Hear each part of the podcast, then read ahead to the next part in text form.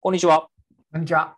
外食ここだけ談義です。このポッドキャストでは外食業界に従事した2人、私、秀樹とひろしさんがここだけしか聞けない外食業界の裏側、最新情報はもちろん、ニュースでは書かれていない本当のところを語り合う番組です。今回のテーマはこちら。今月のニュース11月編です。えー11月もいろいろニュースありましたけれども、今回ですね、4つニュースピックアップしてきましたので、まあ、それについて語り合いたいなと思います。じゃあ、今週もひろしさんよろしくお願いします。よろしくお願いします。はい。えっと、じゃあ、今週ニュース、まず4つなんですけれども、まず1つ目が、えっと、出前館のニュース、減少したっていうニュースですね。えーそれと2つ目が、えっと、居酒屋、えっと、上場14社で店舗数が6000店舗割れっていうニュース。えーそして3つ目が、まあ、ガストなどで配膳ロボットおがあー多くなってきてますよっていうニュース。4つ目が、えー我々大好き物語コーポレーションさんの資本業務提携のニュースですね。この4つを取り上げていきたいと思います。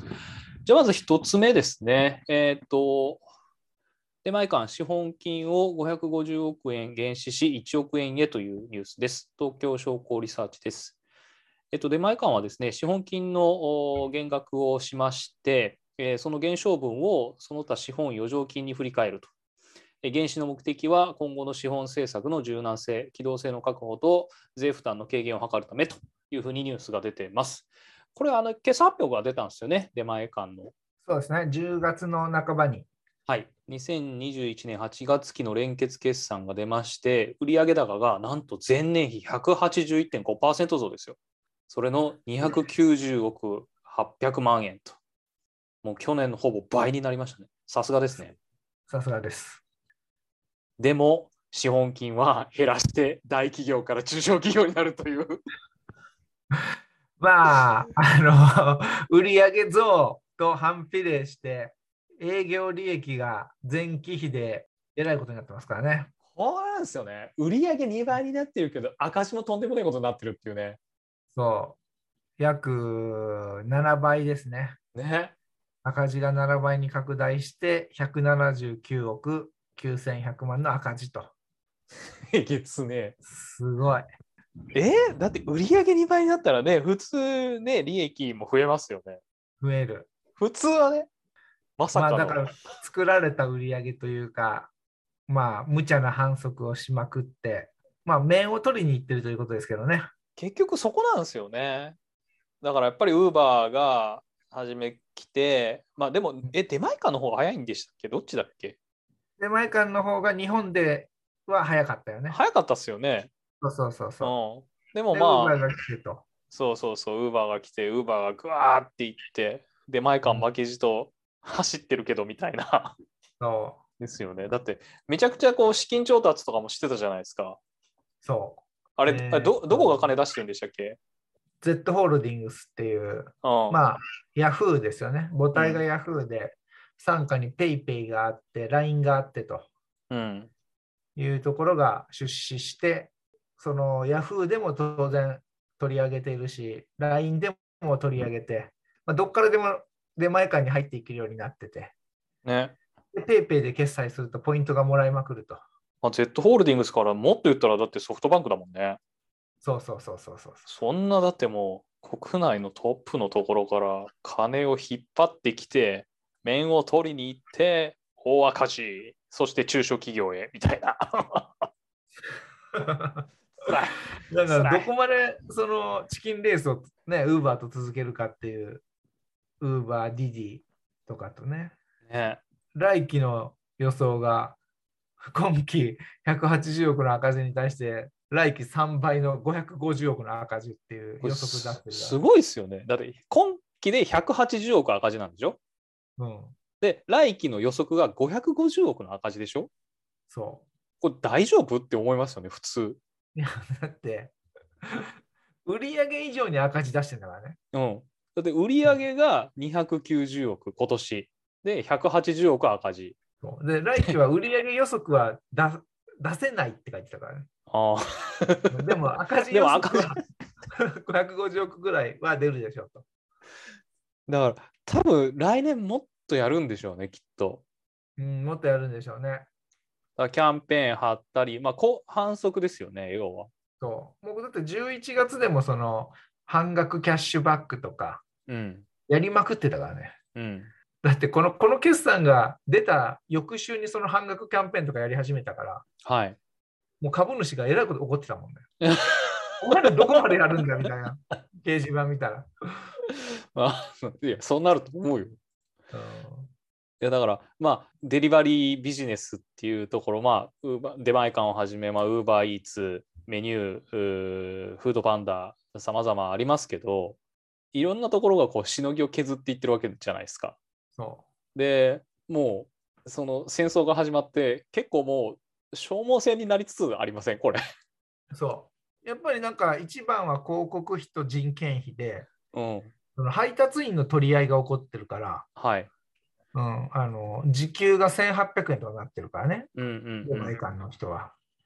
そうで時給1800円払って、1000円のメニューを届けてるわけだから、はい。それはもう絶対赤字でしょと。だって僕も頼みますけど、出前館とかウーバーとか。うん、この前、ウーバー頼んだら、出前館のリュックした、しょった人が届けてくれる。ああ、だから掛け持ちしてるもんね。そう、掛け持ちしてるから。ああいう人そうそうそうそう。まあそういう取り合いが起こってるというので、人件費を払わざるを得ないと。はい。うんまあ、それが、まあ、悪循環という見方と、面を取るため人の、人の確保とシェアを拡大するためにはしょうがない。うん。 550億ぐらい赤字出してもしょうがないっていう戦略ですよね。うん。まあ、それをまあ、良しとしている経営陣と、金出してる Z ホールディングスがいるっていうわけですよね。そだからもう、だかまらあこれだって、本当にさ、もうこれ生き延びるにはさ、1位取るしかねえじゃん、絶対に。うそうそうそうそうそう。もう1位か 2, 位はもう多分成り立たないでしょうね。成り立たんでしょ。まだあ、から海外でこういうやり方が、あの一番確実性が高いみたいなことを社長が言ってた、出前館の社長うが、ん最初に面を取ったところが勝つと。うん絶対そうだと思う。それは正しい戦略だと思う。でもこそうう一方で問題点として、はその他社、競合他社との戦いに勝つっていうのと、い。うん。そもそも日本で宅配事業が、このコロナだから脚光を浴びたけど、はい。どこまで行くのっていう、そこ、ね。レストランの店内売り上げが戻ってきたら、え宅配別にいらねえじゃんっていうう、ん一部のもちろん需要はあるんだけど、うん。こんだけのお金かけたものが投資回収できるのかっていうのはちょっと疑問ですね。そうですよね。そこなんですよね、本当に。難しい。らしいし、まあ本当ここ1年でしょう。まあもしかしたら追加増資もあるかもしれないね。そうですね。でも、じゃないと多分持たないでしょ。持たないでしょ。うだんって800億しか出資してもらってないのに、550億赤字出すんだから。でそれがだってもう2023年に急激に黒字になるとはやっぱ思えないし、今の状況だと。思えないね一応2024年ぐらいから大きく黒字になるみたいな予予測は立ててたね。ううまいんな。まあ難しいでしょう。うん。うんですね。まあちょっと、どこまでいけるか。 ちょっとこれはで見ていかもない業界的には注目の話題。業界はとしては注目ですね。うん。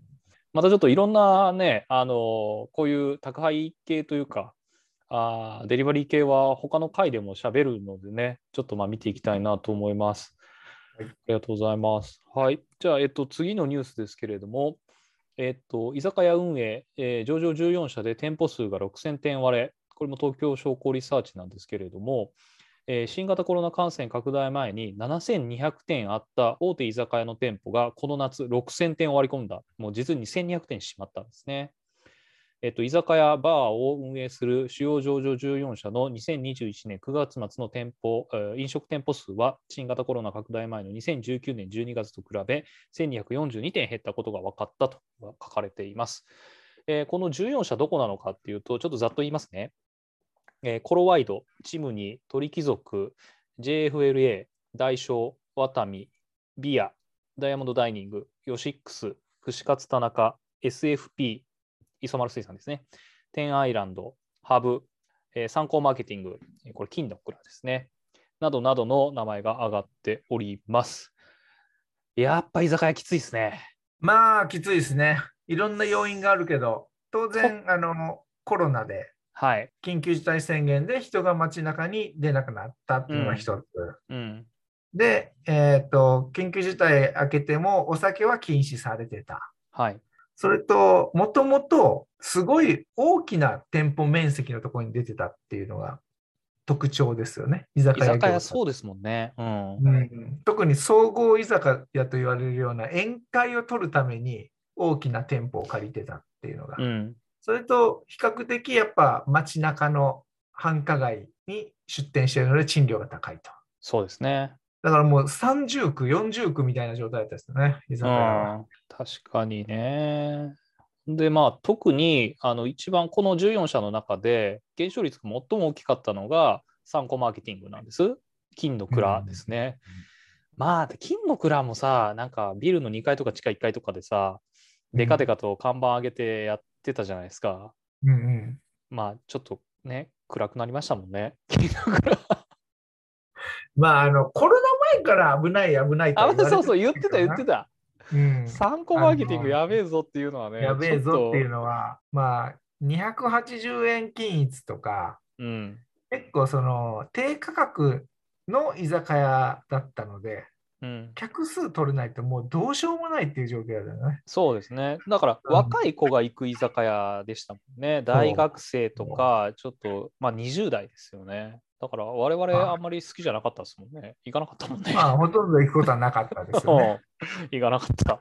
40前後はいもう離れてたんじゃないかなと思行かないでます。すよね。うん。うんねまあ、金の蔵が非常に減っている。あと、ついでのが、えっと JFLA ホールディングスなんですけど、あこれあんま皆さん聞いたことないと思うんですけど、あの子会社にアスラポートダイニングっていうのがあって、これがあの撮り鉄とかっていうあの居酒屋をやってたんですよね。で、アスラポートにしても、この撮り鉄とかの事業を実は小僧寿司に譲渡してるんですよね。なるほど。これで、立ち行かなくなったから。 そうそうそう。ね、まあ、取り手使ったのが小僧寿司っていうのもなかなか面白いんですけど。小僧寿司は逆にあのテイクアウトの寿司で調子良かったからね。そうね。う。うんまさか取り手使うとは思わなかったけどね。いやうーん、ほんで、あとはダイヤモンドダイニングも結構減らしましたね。尖った業態で、ね、100業態100店舗っていうねカリスマ社長がそうなんですね、よやってましたけどね。建てるからね。うん。まあやっぱりこれを見ると多分空中界とか地下界が軒並みやられてる感じがしますね。そうですね。 1階の一等地はまだ生き残ってるんじゃないかな。うんうんうん。だからやっぱり今言ったところがちょっときつかったんでしょうね。金の蔵、撮り鉄、ダイヤモンドダイニングなんかあんまり路面店ないっすもんね。そう、1階の一等地に出してる感じじゃなくて、ちょっないでとすダイヤモンドダイニングとかはちょっと離れた場所だし、うん。乗り鉄と金の蔵はもう完全に2階、3階うん。B1、には、ううんん、ですもんね。ダイヤモンドダイニング、ちょっと我々にとってはショックなニュースが最近舞い込んできたんですよね。そうそうそうそうそうそう。うんまさかあの尖った業態を自社で作ることを得意としていたダイヤモンドダイニングが、はい。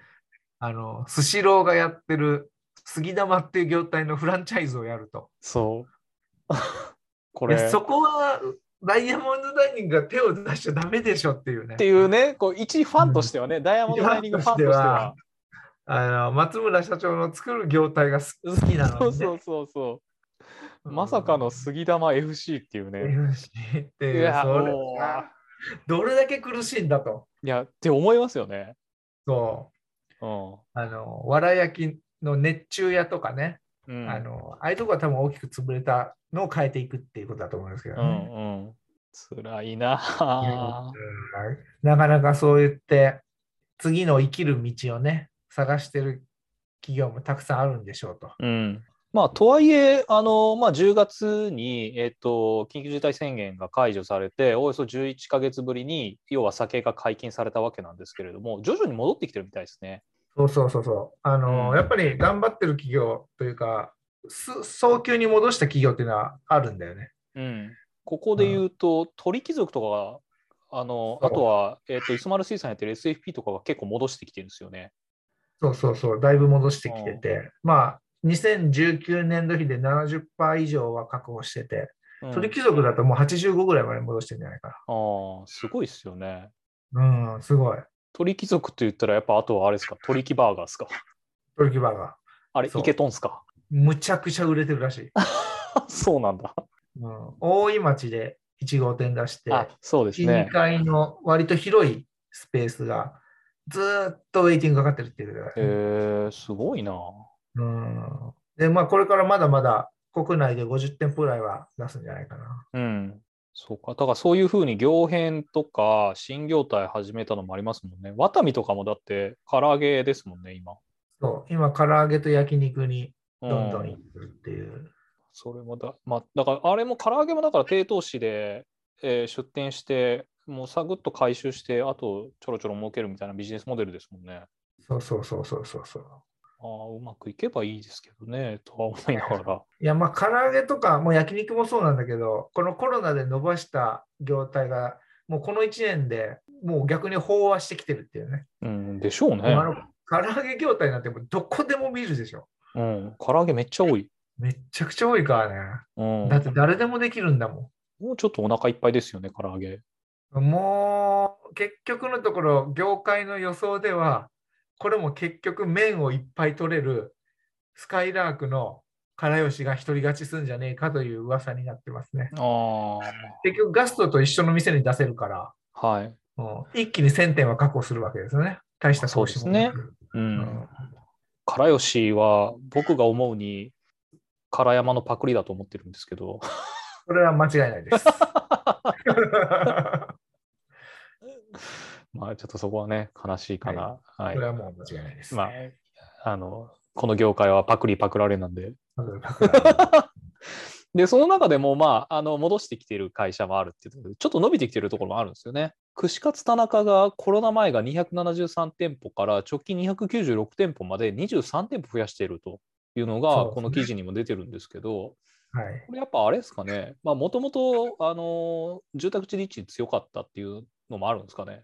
そうだから多分、えー、と人々が街中都会で飲まなくなった分家の近くで飲むっていうのは増えてんだよね。はい。なので住宅街に出店してた串カツっていうのは串カツ田中は結構強い業態といううん。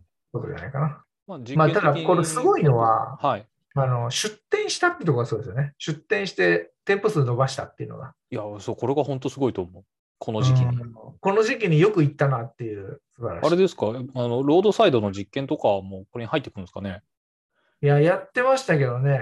なんかいまい多ち分ロー、ドサイドはもういまいちだったんじゃないかなとう思いますね。ん、まあ、お酒飲めないですからね。そあとはやっぱりテイクアウト業態が今後増えていくんですかね、串カツ田中も。う。もう増えるでしょうね。うん。うんまあ、あの、もともとテイクアウトするにはいい業態ですよね、串カツなんて。買っまあてね帰りたいなと思いますもん。うん。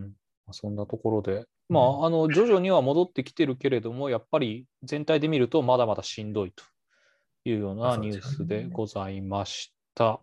はい。えっ、と、で、次のニュースですけれども、えっ、と、これは食品新聞からです。えっ、と、ガストなど2000店に配膳ロボ、従業員サービスの向上へというところで、えっ、と、スカイラークホールディングスは、えー10月18日、えー22年4月までにガストやシャブ用を中心に約1000店規模でフロアサービスロボットを導入すると発表したというところで、これ22年末までに2000店舗に、えー配膳ロボを設置していくというようなことが書かれてるんですけれども、配膳ロボ、最近見ますよね。見ます。これ、まあ、スカイラークだけじゃなくて、物語コーポレーションも多分600から800店舗入れるって言ってたので、はい、需要はむちゃくちゃあると。なるほど。うんこれちょっとあの、私あんまり疎いんで、広瀬さんちょっとお願いしたいんですけど、大きく言うと3社ぐらいが、まあ、ソフトバンクの子会社とかはい、が含めて3社ぐらいがこのロボをリリースしたわけですよ。はい、で、それをいち早く大手外食企業が導入していると。はいまあ、去年からちょくちょくあの10店舗で実験とかいうニュースが出てたんだけど、ええ、まあ、この秋になってドスンともう全店行くぞみたいな流れができてまして。うん、で、まあ、業界の、えーと知ってる人もいるでしょうし、言っていいのかどうかわからないけど、これ、1台借りるのが1ヶ月だいたい10万です。これリースなんですね。リースです。あー買い取りだと何百万ですね。あー、まあ、それも選択肢としてはあるんですか。あると。おーうんなんで、10万で1ヶ月リースして、それが人件費でどんだけペイできるかっていう勝負になってくるんですよね。そうですね。どうんうどうなんだろうな。だから時給1000円としたら100時間じゃないですか。はい。 100時間分クルーさんとかを削れるかどうかというこの勝負なんだけど、24時間働いてくれますからね。そうですね。けどガストは今、あの注文タッチパネルですもんね。そだから、えっと、いらっしゃいませ、こんにちは、あちらのお席へどうぞって言ってから、基本的にお会計までの間に、従業員と接するのは配膳ぐらいですもんね。う、そあとバッシングか。う。うん、でまあそこにバッ対シしングはあんまりて、ないからね。そう。でもはこのロボは配膳で料理を運んできてくれて、そこに皿を乗っけるとバッシングもしてくれるので、ね、それがだから便利ですよね。むちゃくちゃ便利。うん、使い方だけどね。うんだから通常やっぱり3人ぐらい必要だった。だからお会計で1人、えー注文取りで1人、オーダーで1人、あとまあそのバッシングとかそのまあ配膳で1人、3人ぐらいいたのが、えー注文取りは今あタッチパネルになってます。えー配膳は、えーロボットがやってくれますってなったら1人でいいもんね。一人で、うんえーと、机を拭く人が必要になってくるかそうですよね。ら。うん。うんそれとロボをちょっと操作するんだよね。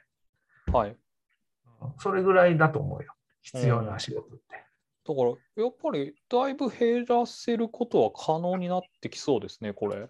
そう。だから、えっと、単純に労働時間を減らすって役割もあるし、はいまあ、それに付随する採用費も減りますよね。確実に人を確保したと一緒だか確かに。ら。うん。スーパーないつでも入ってくれるフリーターが来たみたいな。そう。 文句も言わないし、モチベートもいい し、うん教えなくていいし、ああ、そうですね。うん。規制しないし、気にしないし、えーと、中間テスト、期末テストないし、そう。最強じゃないですか。 そうなんですよ。いいな、それ。えなんで多分この採用費も含めたら全然ペイできるってふ踏み込む企業は多いだろうと思いますよ。いいですね。まあ、特に東京なんて今時給1200円ぐらいいってますからね。ああ、そうですねそ。れだったらもうペイしちゃうっていうのは間違いないと思うんですね。いいな。昔欲しかったな、こういうロボ欲しかった。店長してるとき欲しかったな、こ れ。 た。いいな、これ。欲しい。うんあまあ需要はあるし、だからそのレンタル代も増えれば増えるほど減っていくんじゃないかなと思ってますけどね。ああ、まあそうですね。うんいいな。だか。ら大きな広い店っていうのが導入しやすいだろうといううんことで、そうまあ、ガストとか本当にちょうどいいでしょうね。ガストちょうどいいですね。うん、しゃぶ用とかもだってこれ肉持って行ってくれるわけでしょそうそうそうそう。だから食べ放題業態みたいにあの往復回数が多いところとかは入れるべきで、まあ物語そうのねユーズア焼ム肉とか。キングとか、あーキングとか。もそうよね。そううん。。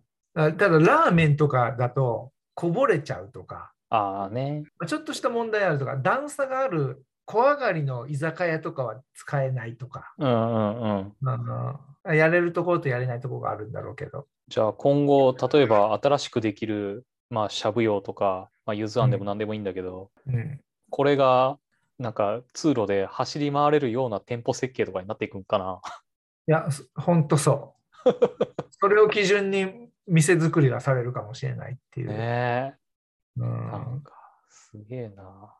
まだあ、って外食の醍醐味のサービスっていうのはどこに行ったんだっていう話になっちゃうからね。もう自動販売機ですね。もう自動販売機、本当に。うん、愛想もクソもないからね。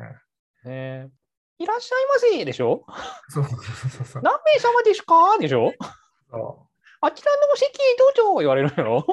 うそうよ空いたお皿をこちらの台にお乗せくださいとか。で、レジもい。ない、あの、モバイルオーダーとか入ってくるからね。ああ、そうです、キャキャッシュレ。スで。そのまはい。ま出ていくという。だから従業員と一回も喋らずに店を出ていくっていう。もうスシローはほとんどそうなってるけどね、スシローそうですもんね。うんもうだからこれが進んでいくんじゃないかというニュースね。はい。わかりました。ありがとうございます。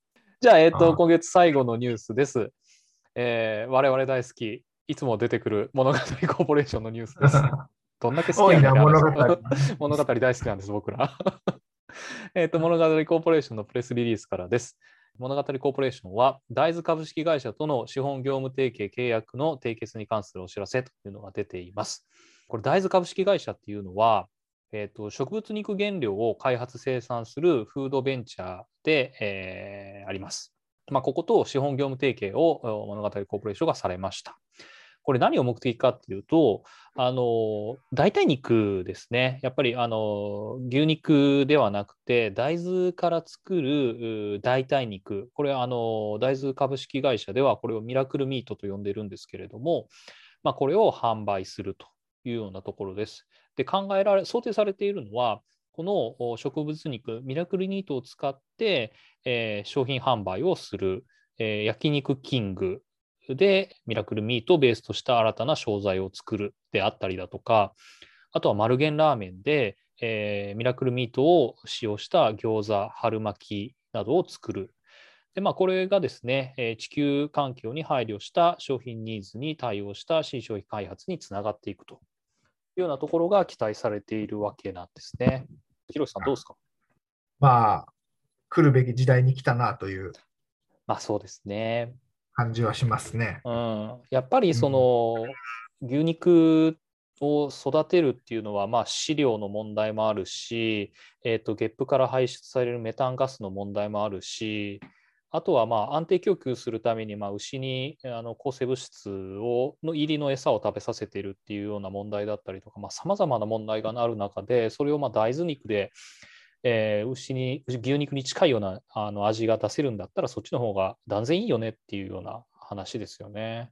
そうですね。まあ,うん、あのそっちの環境問題への対応っていうことと安定供給もあるしえ食べる側からしたらその味がそんなに変わらないであればヘルシーな方がいいよねっていうのは当然そういう需要はね増えてきてると思うし、増えますよね、うん、うんなるべくしてなってるというかまあ気になるのは仕入れ価格で肉と比べてどんくらい差があるのとかちょっとこれから、ね、うん、知っていきたいニュースではあります、ねうん、そうですねで、まあ、この代替肉使ったっていうところで言うとあと焼肉ライクが出してたりだとかあとこれまさにこの収録してる時もおそらくやってると思うんですけど、コメダコーヒーで今、大豆ハムバーガーっていうのが10月20日から全国で販売されてて、このちょっとこれ僕もまだ食べてないんですけど、かなりハムらしいんですよ。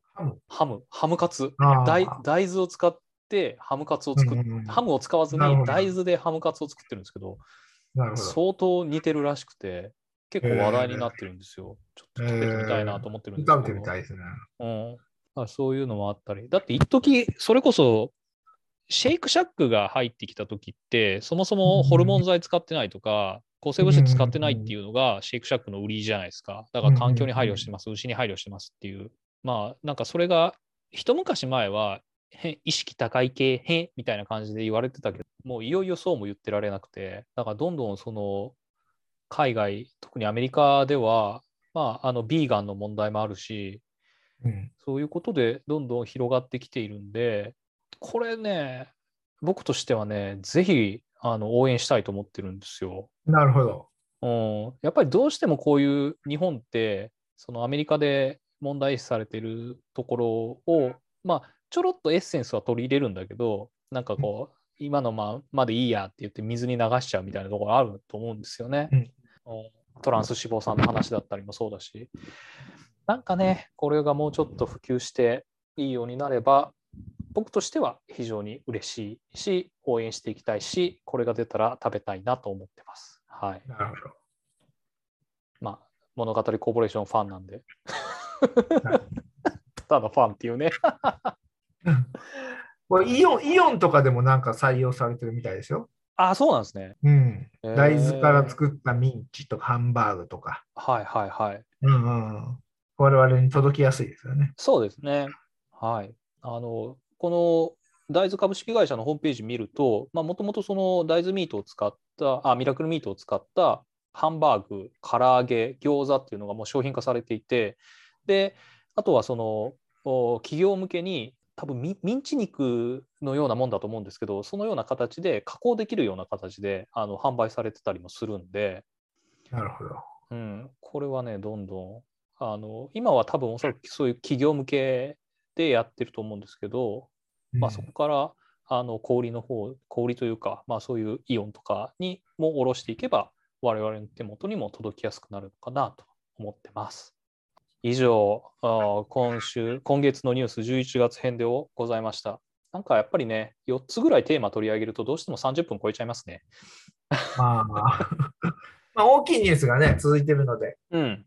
話題はある方がいいですから、ええまた来月もよろしくお願いします。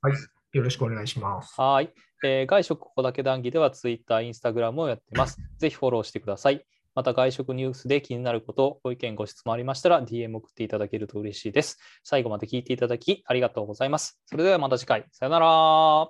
さよなら。